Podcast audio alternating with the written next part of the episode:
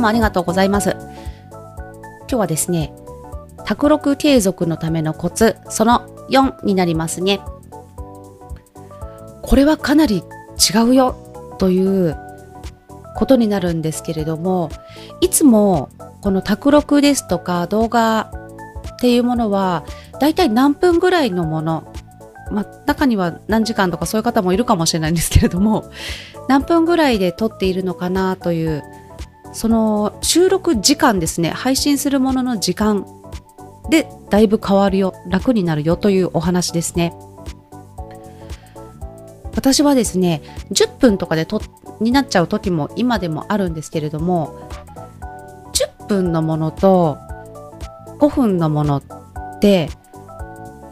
全然違うことがあるんですね。それはですね、あの、アップロードする時とか、あのー、ビデオ画像に変換する時とか、そういった待つ時間っていうものもかなり違ってきますよね。そのパソコンのスペックとかもすごく影響あると思うんですけれども例えば YouTube にアップしている時でも分数で全然違いますよねそこはかなりあのそれアップしている時に何かやれば良いというあのことでもあるんですけれどもでもなるべくならば一連の中であの作業を済ませてしまいたい。あと他のものをパカパカ当てるとあの困っちゃったこととかありませんか？そういうこともあると思いますので本当にあそこでかなり時間が取られるな差があるなということを私はあの感じていますので試しにもしも10分以上の動画しか撮っていないという方は試しに5分でいいので3分とかになるともう本当に劇的に違うんですね。1分とか。試しにやってみてほしい。